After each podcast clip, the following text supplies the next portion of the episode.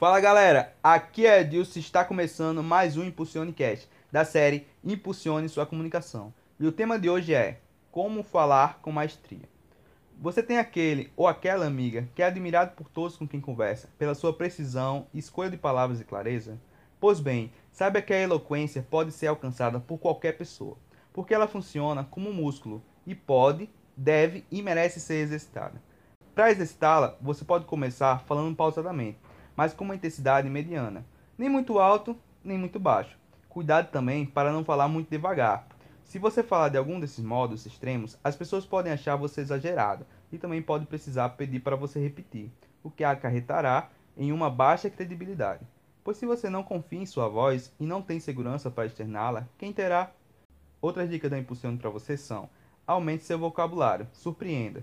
Você também pode treinar as pronúncias das letras das palavras, para que fale de maneira clara e passe segurança. Você também pode pesquisar sobre os assuntos antes mesmo de surgirem em pauta, além de treinar seu discurso para que consiga falar início, meio e fim.